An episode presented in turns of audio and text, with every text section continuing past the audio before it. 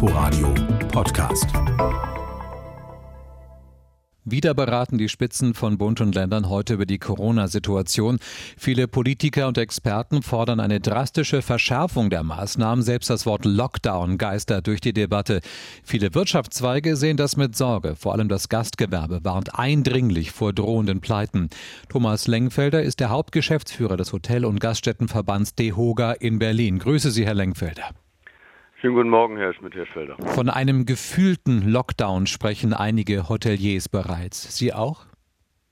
Ja, der Branche geht es wirklich sehr, sehr schlecht. Äh, ich will da mal ein, zwei Zahlen nennen.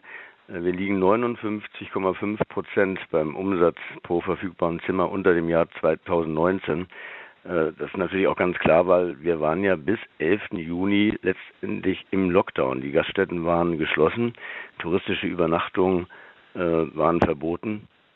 Und jetzt laufen wieder seit 15. November, äh, erhalten die Betriebe massenhafte Stornierungen. Äh, der Branche geht es wirklich sehr, sehr schlecht. Was sind dann aus Ihrer Sicht die drängendsten Probleme der Branche, mit denen Sie kämpfen müssen? Ja, im Grunde genommen besteht ja eine große Planungsunsicherheit bei den Unternehmen, aber auch bei den Gästen. Also im Grunde genommen traut man sich als Gast ja nicht zu, nicht zu reservieren, nicht nach Berlin zu kommen, weil man nicht weiß, was ist in der nächsten, in der übernächsten Woche. Letztendlich werden seitens der Politik ja keine klaren Ansagen gemacht. Seit 15. Äh, November haben wir diese sogenannte 2G-Regel in Berlin mit Maske. Und das sollte man jetzt wirklich mal zwei, drei Wochen letztendlich verfolgen, wenn das konsequent eingehalten wird, ob sich die Zahlen dann nicht letztendlich bessern jeden Tag eine neue Idee. Ich glaube, das verunsichert im Grunde genommen alle. Mhm. Sie sagen, es fehle Ihrer Branche an Planungssicherheit. Wenn die Politik aber weiter auf Sicht fahren sollte, und dafür spricht im Moment einiges, was bedeutete das für Sie dann? Ja, im Grunde genommen muss man sich vorstellen, wir haben erst wieder ein paar Monate geöffnet. Die Unternehmer haben an sich keine Chance gehabt, irgendwelche Rücklagen zu bilden.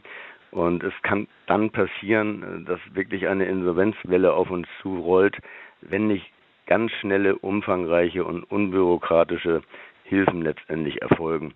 Was auch oft vergessen wird, ist im Grunde genommen, dass die Beschäftigten und auch die Auszubildenden eine große Unsicherheit verspüren und wirklich Angst haben und im Grunde genommen ja auch keine Sicherheit haben, was passiert in den nächsten Wochen und Monaten. Kommt es zu einem Lockdown? Kommt es erneut zu Kurzarbeit? Letztendlich ist das eine sehr, sehr unbefriedigende Lage für die Mitarbeiter. Dass Hotels und Gaststätten bald wieder so öffnen können wie vor der Pandemie, Sie haben die Zahlen von 2019 genannt, ist unwahrscheinlich. Was braucht denn das Gastgewerbe jetzt ganz konkret vom Staat, um noch einigermaßen glimpflich durch diese Krise zu kommen?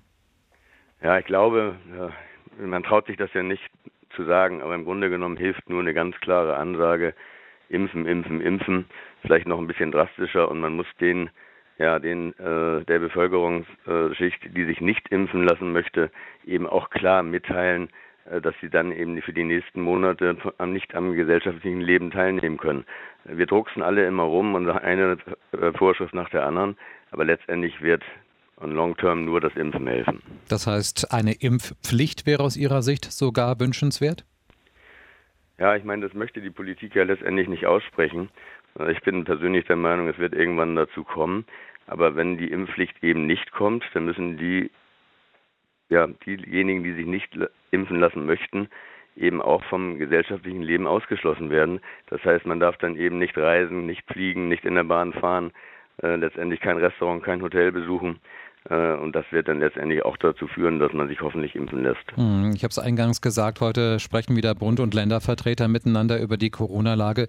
Gibt es irgendwelche Hoffnungen, die Sie sich machen, die Sie an dieses äh, Treffen oder dieses Gespräch heute knüpfen, Herr Lengenfelder? Ja, die Hoffnung wäre wirklich mal eine klare Ansage. Äh, mir fehlt so ein bisschen der Glaube, äh, was ganz schlecht ist für unsere Branche. Und ist ja nicht nur Hotel und Gastronomie. Wir sprechen auch über die Veranstaltungsbranche und auch natürlich über die Kultur. Äh, Im Grunde genommen bräuchte man mal eine ganz klare Ansage, was in den nächsten Wochen und Monaten letztendlich einzuhalten ist. Und ich appelliere an uns allen. Im Grunde genommen, die Regeln müssen ja nicht nur vom Unternehmer eingehalten werden, sondern auch vom Gast. Und es muss auch eben ab und zu mal kontrolliert werden. Letztendlich nur so werden wir den Weg aus der Pandemie finden. Das sagt Thomas Lengfelder, der Hauptgeschäftsführer des Hotel- und Gaststättenverbands DEHOGA Berlin. Herr Lengfelder, ganz herzlichen Dank für die Zeit, die Sie sich genommen haben. Ganz herzlichen Dank.